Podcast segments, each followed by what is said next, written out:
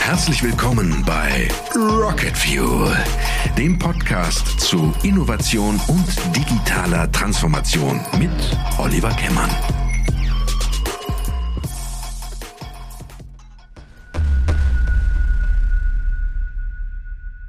Hallo, dies ist eine Sonderfolge meines Podcasts Rocket Fuel. Heute dreht sich alles um die Zukunft der Unternehmenskommunikation. In dieser kurzen Reihe werde ich mich mit Leuten unterhalten, die aktiv daran arbeiten, dass sich dieses spannende Feld neu aufstellt. Viel Spaß beim Hören. Ja, herzlich willkommen zu einer weiteren Episode zum Thema Zukunft der Unternehmenskommunikation. Und äh, heute freue ich mich sehr, dass ich hier bei der Lufthansa zu Gast sein darf, bei Andreas Bartels. Hallo Andreas, grüß dich. Ja, herzlich willkommen, Oliver. Ähm, ja, ist ja ein tolles Ambiente. Wir sitzen hier direkt am Flughafen. Ähm, Andreas, du bist äh, ähm, Head of Communications von der Lufthansa Group. Richtig. Das ja. ist richtig, ja. ja. Ähm, erklär mal ganz kurz, was, was muss man da alles machen als Head of Communication? Ja, man ist verantwortlich für die Kommunikation der Gruppe und das bedeutet, dass man im Blick haben muss, was so alles kommunikativ passiert und eine Airline-Gruppe ist natürlich sehr, sehr exponiert für alles, was auf der Welt passiert. Egal, ob es politische Themen sind, Krisen, Herausforderungen, Unwetter, geopolitische äh, Dinge, die sich ereignen. Immer ist irgendwie die Luftfahrt betroffen. Wir haben ständig 500 bis 600 Flugzeuge in der Luft. Und äh, da ist kommunikativ dann äh, die Herausforderung, immer zu schauen, dass man bei jedem Ereignis äh, auch die richtige Antwort findet und die richtige kommunikative Reaktion. Ähm, du machst das nicht erst seit gestern, du bist seit 15 Jahren jetzt schon bei der Lufthansa. Ähm, du bist vor allen Dingen auch letztes Jahr bist du für deinen Job hier auch ausgezeichnet worden. Ne? Mit dieses Jahr. Dieses Jahr war das ja. Äh, ja, herzlichen Glückwunsch an dieser Stelle. Danke. Wie heißt, der, wie heißt der Seismograph, der Preis? Richtig, der Seismograph, abgeleitet davon, dass man die Schwingungen wahrnimmt, die ähm, sich in der Kommunikation ergeben und daraus die richtigen Schlüsse ziehen. Ja. Ist das ein Talent von dir, dass du so Schwingungen in der Kommunikation wahrnehmen kannst? Da müssen andere darüber urteilen, aber ganz unerfolgreich ist es nicht, was ich hier tue. ja, das glaube ich auch. Ähm, du hast in, in deiner Zeit jetzt hier äh, ein paar, paar Sachen, natürlich wie die Corona-Krise und für die du auch durch das Management vor allen Dingen da auch da, das Kommunikationsmanagement ausgezeichnet worden bist. Ähm, wenn du auf die 15 Jahre so zurückguckst, ähm, was würdest du sagen, was hat sich da am meisten verändert in, im Bereich der Kommunikation? Ja, auf jeden Fall die Geschwindigkeit. Also durch die äh, Social-Media-Kanäle, die heute äh, allgegenwärtig sind, haben wir eine ganz andere Geschwindigkeit. Früher gab es zum Beispiel in der Krisenkommunikation eine goldene Regel, die äh, das war die goldene Stunde. Das heißt, wenn sich ein Unglück oder ein Ereignis ereignet, wo wir darauf reagieren müssen, eine Krise, vielleicht auch ein, ein, schlimmer Unfall oder sogar ein Absturz, dann hat man eine Stunde, um darauf zu reagieren. Das hat sich äh, verändert. Das sind mittlerweile nur noch wenige Sekunden, weil quasi alles, was bei uns passiert, öffentlich passiert und äh, damit auch über ähm, Social-Media-Kanäle weltweit transparent ist. Also wenn bei VW im Werk irgendein Unfall passiert, dann kriegt das erstmal keiner mit und das Unternehmen kann sich darauf einstellen und kommunikativ entscheiden, wie sie damit umgehen. Und ähm, diese Zeit haben wir eben nicht, weil bei uns alles in Echtzeit in die Welt übertragen wird. Äh, es bleibt nichts verborgen. Jeder Fluggast dokumentiert die Flugreise von A bis Z, vom, von der Buchung über den Flughafen äh, bis zum Einstieg in das Flugzeug, das Essen. Wenn irgendwas schief läuft, ist auch das natürlich sofort überall äh, als Information transparent. Und das ist eine besondere Herausforderung, die wir als Airline einfach meistern müssen. Ähm, wie, was hat das für auch die, deine, deine Organisation, dein Team für Veränderungen auch mit sich gebracht, jetzt wenn man so schnell reagieren muss? Wie habt ihr da, was habt ihr da getan? Wir haben uns vor allem strukturell verändert. Äh, wir haben uns von einer klassischen Aufstellung, die interne Kommunikation, externe äh, Kommunikation, ähm, Corporate Social Responsibility und Event, das waren so die Abteilungen, die wir früher hatten, haben wir uns äh, zu einer Newsroom-Struktur verändert. Und diese Newsroom-Struktur haben wir nach dem Kommunikationsprozess aufgebaut. Wir haben also gesagt, wir brauchen eine Planung, eine Produktion, eine Distribution und eine Evaluation unserer Kommunikation. Und mit dieser Struktur sind wir einfach äh, besser in der Lage, auf aktuelle Ereignisse zu reagieren, aber eben nicht nur reaktiv zu kommunizieren, sondern auch gleichzeitig nicht zu vergessen, was wir aktiv in die Welt bringen wollen. Und es gibt so viele faszinierende, schöne äh, Themen mit viel Emotion, äh, die sich mit Airlines verbinden. Die wollen wir auch äh, bestmöglich platzieren äh, in unserer Kommunikation. Und deswegen haben wir uns diese Struktur gegeben und äh, sind da auch sehr zufrieden mit. Ja, ähm, so, um vielleicht mal so eine Idee zu kriegen, wie, wie lange braucht man dafür, um so eine Struktur so umzubauen? Ach, das sind schon Jahre. Das kann man nicht in wenigen Monaten machen, weil natürlich so ein Newsroom ist nicht nur die Architektur, dass ich jetzt äh, Bildschirme habe und Schreibtische anders stehen, sondern das ist vor allem ein Umdenkprozess äh, in, in den Köpfen. Und äh, Menschen, die bislang vielleicht nur in Anführungszeichen Pressemeldungen verfasst haben oder sich nur an interne Öffentlichkeiten gewendet haben, die müssen jetzt globaler denken und äh, umfänglicher und integrativer ihre Kommunikation anlegen, dass ein Produkt entsteht, was sowohl als Text ähm, gut ist für eine Pressemeldung, aber auch für eine interne Kommunikation, wo ich noch einen Tweet ableiten kann, wo ich äh, vielleicht äh, auf LinkedIn was draus machen kann. Und das muss man auch heute alles mitdenken und kann nicht nur in einem Format oder äh, in einer Kundengruppe oder Adressatengruppe denken. Ja. Ähm, was bedeutet das auch sozusagen für die, ich sag mal, für die Selbstständigkeit des, des Teams? Also muss man da deutlich äh, dem, auch dem Team mehr Verantwortung übertragen? Das auf jeden Fall. Und äh, die Verantwortung ist vor allem äh, verbindet sich mit äh, der Zusammenarbeit. Die äh, Menschen müssen in den Teams eigenverantwortlich die richtigen Zusammenarbeitsstrukturen finden und ähm, äh, nicht äh, sozusagen auf Ansagen warten nach dem Motto, jetzt mach doch mal dies oder jenes. Und ähm, diese Eigenverantwortung wird aber auch eingefordert. Es ist nichts, was man tatsächlich aufoktroyieren müsste, sondern äh, jemand, der heute in der Kommunikation arbeitet, bringt eigentlich auch den Wunsch mit, agil zusammenzuarbeiten und dabei ein hohes Maß an Eigenständigkeit auch zu haben. Mhm. Habt ihr da tatsächlich, du sprichst gerade das Stichwort agil an, habt ihr tatsächlich auch dort ähm, ähm, solche, solche Frameworks auch eingeführt, äh, ähm, sowas wie Scrum oder so? Ja, wir haben da schon äh, seit vielen, vielen Jahren Prozesse, die äh, sehr ähnlich sind. Und äh, da war das Wort Scrum, glaube ich, noch gar nicht erfunden, haben wir schon so gearbeitet, ja. äh, weil eben die äh, sehr enge Taktung und das immer wieder Zusammenschließen ähm, von Menschen, die an ähnlichen Themen arbeiten, äh, bei uns zum Alltag gehören. Das müssen wir auch tun, weil äh, die Kommunikation ja ein, ein Alignment braucht was andere Bereiche nicht in der gleichen Weise haben. Also wenn wir über ein bestimmtes Thema kommunizieren, dann muss sichergestellt sein, dass andere Unternehmensbereiche äh, genauso kommunizieren. Ich mache mal ein Beispiel, wenn äh, die Lufthansa entscheidet, dass äh, ein Flug über Afghanistan oder äh, über ähm, Ukraine gefährlich ist, dann kann nicht die Swiss oder die Austrian Airlines zu einer anderen Einschätzung kommen, weil sonst äh, natürlich die Glaubwürdigkeit und nach außen und nach innen nicht gewährleistet ist. Und deswegen ist diese Abstimmung extrem wichtig und das machen wir täglich über die gesamte Gruppe hinweg. Okay. Ähm, sitzen dann die, die Kolleginnen und Kollegen dann in anderen Gruppen, also die anderen Teile der Gruppe auch hier oder, oder macht ihr das nein. remote? Nein, nein, ich glaube, Kommunikation ist äh, sehr, sehr nah am Markt und äh, deswegen muss natürlich die Swiss ihre Kommunikation in Zürich machen und äh, die Kolleginnen und Kollegen von Austrian Airlines sitzen in Wien und die von Brussels Airlines in Brüssel ähm, und die von Lufthansa Technik in Hamburg etc.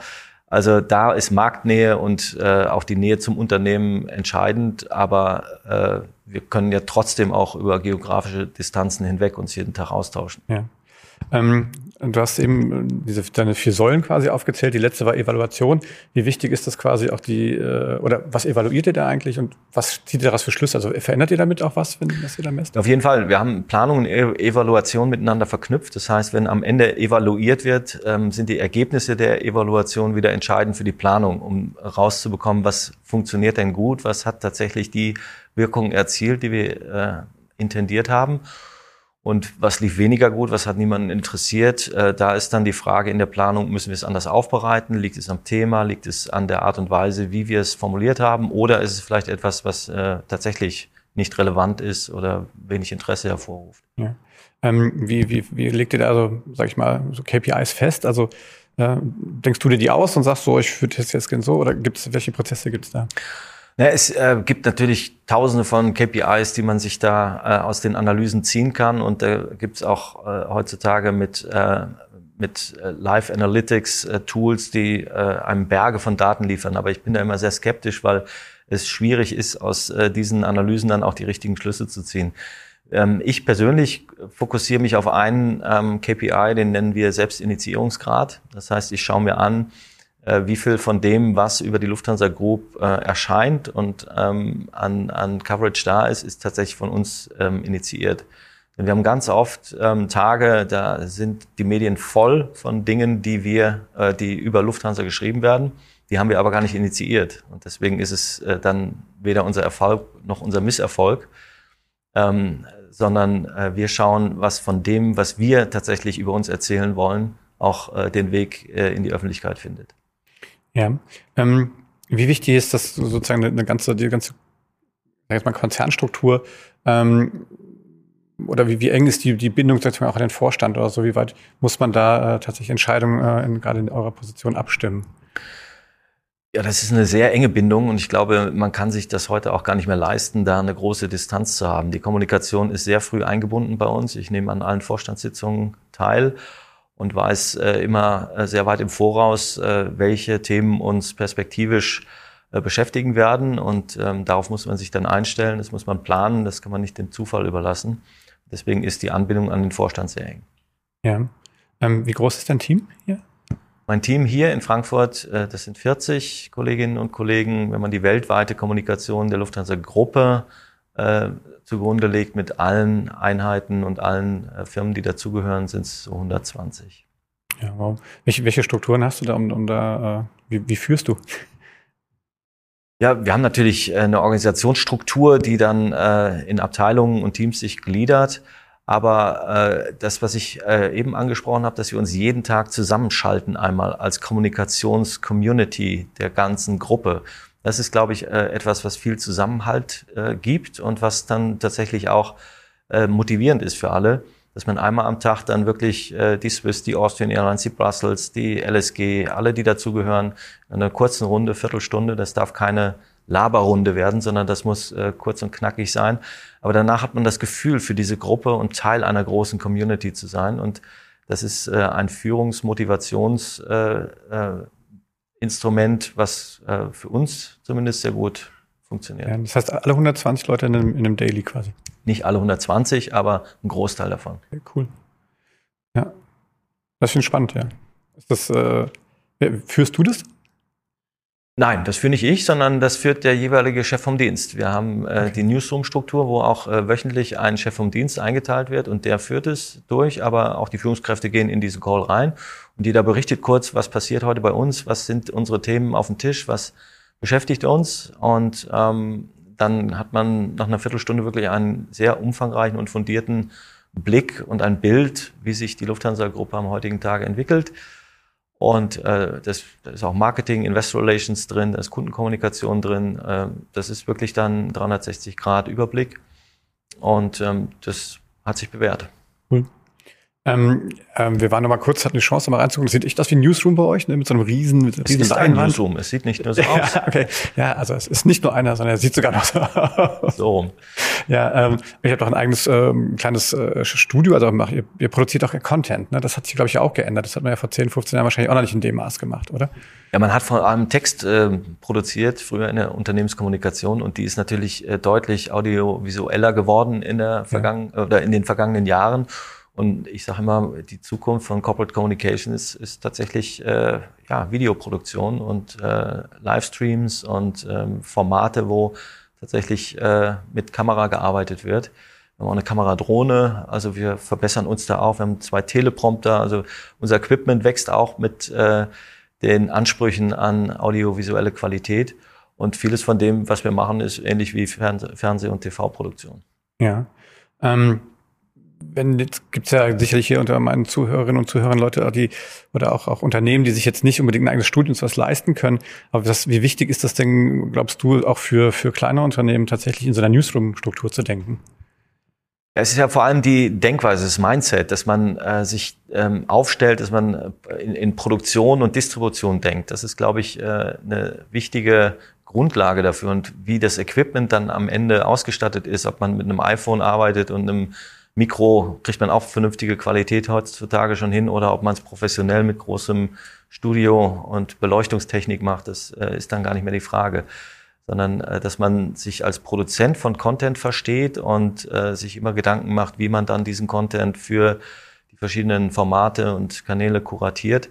Ähm, das ist, glaube ich, schon eine Denkweise, die äh, jeder in Corporate Communications äh, sich zumindest mal überlegen sollte. Ja, das, da muss man ja viel mehr verändern als so ein bisschen Handwerkszeug, das ist ja viel auch Mindset. Äh, ja, das habe ich eben gesagt. Also es, es sind nicht mehr die alten Rollen und Profile, die man dann hat, sondern es sind integriertere äh, Aufgabenbeschreibungen und äh, Zusammenarbeit im Team. Solche Produktionen erfordern ja auch ein Teamwork. Das macht man nicht alleine. Ähm, und äh, das ist aber auch ein Job Enrichment, weil wenn man auf einmal sich Gedanken macht, wie schneide ich denn oder wie gehe ich mit einer Kameradrohne um, dann sind das Dinge, die hat man vor fünf, sechs Jahren nicht in der Corporate Communications Abteilung machen können. Ja. Und äh, das äh, ist von daher auch eine, eine Chance und ein motivierendes Element. Ja. Ähm sag ich mal, äh, im Frühjahr 2020, wann, äh, wann hast du es erstmal gedacht, oh mein Gott, was kommt da auf uns zu? Am 13. März. Genau am 13. März. Genau am 13. März, weil ja. das war der Tag, wo die USA den Luftraum gesperrt haben und damit äh, ja die wichtigste, der wichtigste Markt für uns äh, zusammengebrochen ist, nämlich äh, das Interkont-Geschäft über dem Nordatlantik. Ja. Und was waren die ersten Sachen, die du da gedacht und getan hast vor allen Dingen? Naja, wir haben uns dann auf, auf äh, eine wirklich einschneidende Krise dann eingestellt. Es war so, dass im Februar schon die China-Verkehre eingestellt worden sind. Das war schon ein Dämpfer, wo wir dachten, okay, das wird uns äh, das Ergebnis verhageln. Und im März haben wir dann gewusst, jetzt geht es möglicherweise ums Überleben. Und dann war auch klar, dass wir ähm, als Airline keinen Zugang mehr haben zu privaten Kapitalmärkten. Und äh, ja, die Geschichte ist bekannt. Wir mussten hm. durch staatliche Mittel gestützt werden, haben die aber vollständig zurückgezahlt. Aber trotzdem, ähm, eine der Aufgaben im Frühjahr 2020 war die Vorbereitung einer Pressemitteilung mit äh, der Überschrift, die Deutsche Lufthansa AG meldet Insolvenz an. Und äh, niemand bei uns hätte sich jemals vorstellen können, dass das mal unsere Aufgabe ist. Zum hm. Glück haben wir sie nie versenden müssen. Aber es war zumindest eine Option. Ja. Denn wenn diese staatliche Stützung nicht erfolgt wäre, wären wir aus eigener Kraft nicht in der Lage gewesen, das Überleben zu sichern. Wir haben damals äh, eine Million Euro pro Stunde verloren. Und ähm, das äh, ja, wäre nicht endlos gut gegangen. Ja. Ähm, du bist aber auch dafür auch dann auch ausgezeichnet worden, ähm, dass du genau diese Situation ja sehr souverän ähm, gelöst hast. Hast du irgendwie, wie, wie inspirierst du dich? Also wo holst du deine, deine Ideen her? Hast du Vorbilder? Nein, Vorbilder habe ich nicht. Ähm, ich äh, schöpfe sehr viel Kraft daraus aus dem Wissen, dass, ähm, dass ich das Schlimmste schon erlebt habe und dass das nicht eine finanzielle Krise war. Das war der Absturz der German Wings Maschine ähm, am 24.03.2015. Und das ist noch eine viel existenziellere Situation, wenn man dann äh, eine Situation ja, handeln muss, wo es 150 Todesopfer gab. Ähm, und vor dem Hintergrund dieser Katastrophe verblasst jeder andere, weil ja, wir haben Milliarden verloren. Es ging um das wirtschaftliche Überleben, aber nicht um Menschenleben. Mhm. Und da ist ein sehr entscheidender Unterschied. Ja, das glaube ich. Ähm, wenn du ähm, jetzt so auf die aktuelle, man nennt das ja gerne Stapelkrisen guckst, ne? das heißt, jetzt hatten wir die Corona-Krise, aber jetzt kommen Energiekrise, jetzt kommen Kriege obendrauf. Ähm, ist sozusagen das Konstrukt, was ihr habt, ist das so resilient, äh, was ihr gebaut habt, dass ihr quasi jetzt eigentlich durch, durch leichter durch kommunikativ durch solche Folgekrisen quasi kommt? Also ja, dieses Konstrukt, diese Struktur, die wir uns gegeben haben, erleichtert uns äh, auch äh, in der Krisenkommunikation besser zu rea reagieren zu können. Aber ich glaube, dass wir ohnehin ja immer krisenhafte Situationen hatten. Also es gab ja nie eine Zeit, wo man sagen konnte, jetzt ist überhaupt keine Krise da. In, in der Rückschau äh, sehen wir das so, weil wir äh, jetzt glauben, dass unsere Krisen, die wir aktuell haben, noch, noch viel ernster und äh, schwerwiegender sind. Aber als ich vor wie viele Jahren studiert habe, vor 20 Jahren. Ähm, da gab es auch schon ein Seminar Managing in Turbulent Times. Da war auch die Wahrnehmung, jetzt ist aber der neue Markt gerade zusammengebrochen und äh, die Finanzmärkte spielen verrückt. Oder dann gab es äh, SARS oder die Schweinegrippe oder äh, die Finanzkrise 2008 oder Iran-Irak-Kriege etc. Also die Wahrnehmung war immer so, dass es eine krisenhafte Situation ist. Jetzt äh, kumuliert vieles, aber ähm, es verändert nicht so viel in unserer Kommunikation, wie, wie man glauben könnte. Okay. Ähm, wenn wir sagen, dass das, das Thema ja ist äh, von dieser Reihe äh, die Zukunft der, der Unternehmenskommunikation. Ähm, wenn wir vielleicht jetzt mal so ein bisschen in die Zukunft gucken, ähm, was glaubst du, was sind so die Sachen, die sich äh, aus deiner Sicht äh, in, nächsten, in den nächsten Jahren, Jahrzehnten ändern werden? Also ich glaube, dass Corporate Communications noch wichtiger werden wird. Die Bedeutung wird zunehmen, weil ähm, natürlich die äh, kommunikative Exposition äh, noch entscheidender wird. Äh, diesen Satz, man braucht Jahrzehnte, um eine Reputation aufzubauen und nur ein paar Minuten, um sie äh, zu vernichten oder zu zerstören. Äh, das ist für viele Unternehmen, glaube ich, ein großes Risiko in einer Gesellschaft, die sich äh, sehr stark auch über Kommunikation definiert und auch polarisiert. Deswegen ist, äh, kommt der Kommunikation auch von Institutionen eine größere Verantwortung zu. Ich glaube, es wird noch schneller werden, obwohl man eigentlich glaubt, es kann gar nicht mehr schneller werden. Äh, und es wird politischer. Also äh, wir sehen das, dass Fragen diskutiert werden in der Unternehmenskommunikation, die auch vor zehn Jahren noch keine Rolle gespielt haben. Ob das jetzt Gendern ist oder wir fliegen, glaube ich, nächste Woche die Fußballnationalmannschaft nach Katar. Ähm, auch da kommen wir in Diskussionslagen, die eine politische Dimension haben. Und äh, das wird wichtiger, dass man das auch in der Unternehmenskommunikation entsprechend äh, wahrnimmt und berücksichtigt. Mhm. Wird, glaubst du, dass die Unternehmenskommunikation auch noch bidirektionaler wird? Also wird es auch mal mehr, also sozusagen auch von außen Feedback quasi geben, dass man auch, auch positiv nutzen kann? Ja, das ist ja ohnehin schon eine ähm, Profession Social Listening, dass man auswertet, was wird denn über das eigene Unternehmen tatsächlich äh, nicht nur bei Kunden, sondern auch äh, in anderen Kreisen ähm, gesagt und geäußert, wie ist das Sentiment da.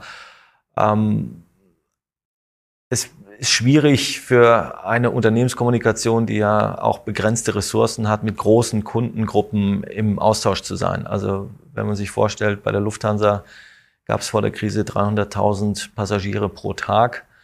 Und äh, von diesen 300.000 Passagiere, die alle ja ein Reiseerlebnis haben an dem Tag. Und äh, wenn ein Prozent schief geht, dann sind 3.000 unhappy. Wenn 10 Prozent schief gehen, sind 30.000 unhappy.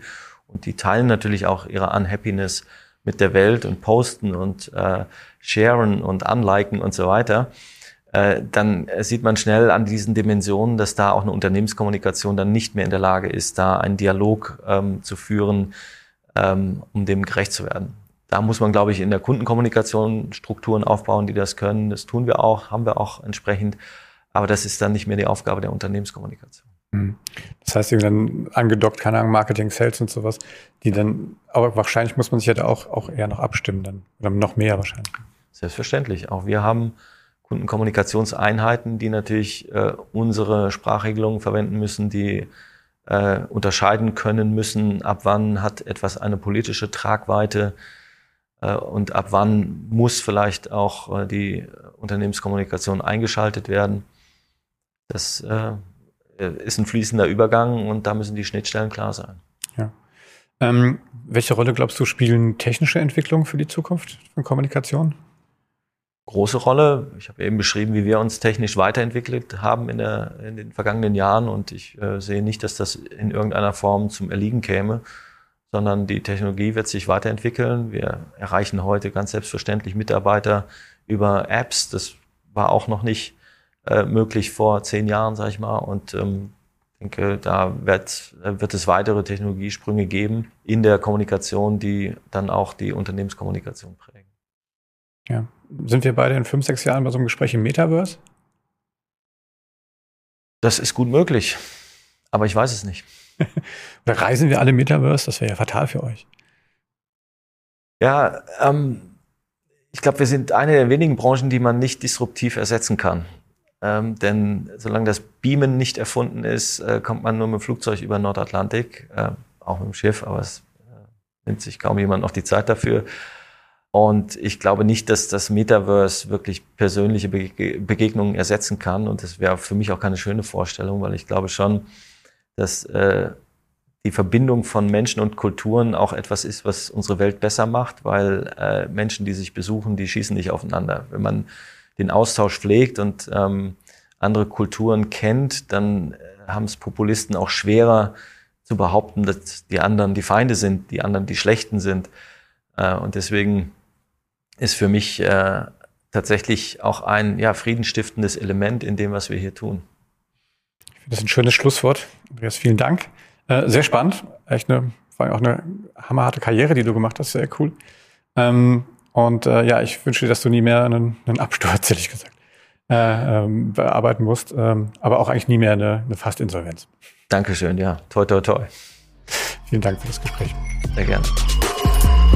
Das war Rocket Fuel, der Podcast mit Oliver Kemmern.